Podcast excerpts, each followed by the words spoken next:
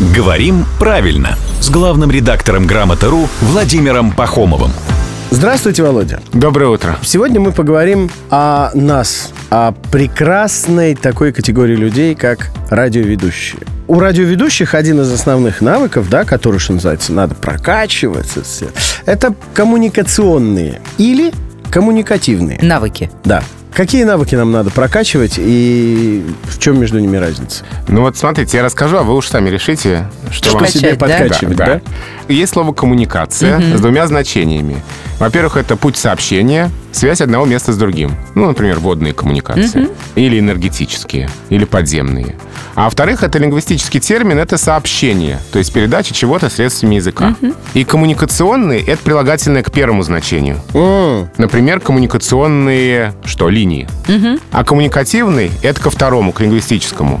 Коммуникативные навыки, то есть навыки общения. То есть, походу, нам с тобой коммуникативные надо прокачивать Ой, навыки. я, черт, я не те качала. А ты все не те себе качаешь, да? Ну, вообще, наверное, любые пригодятся. И Это да, нет, конечно, не дня без спорта, но...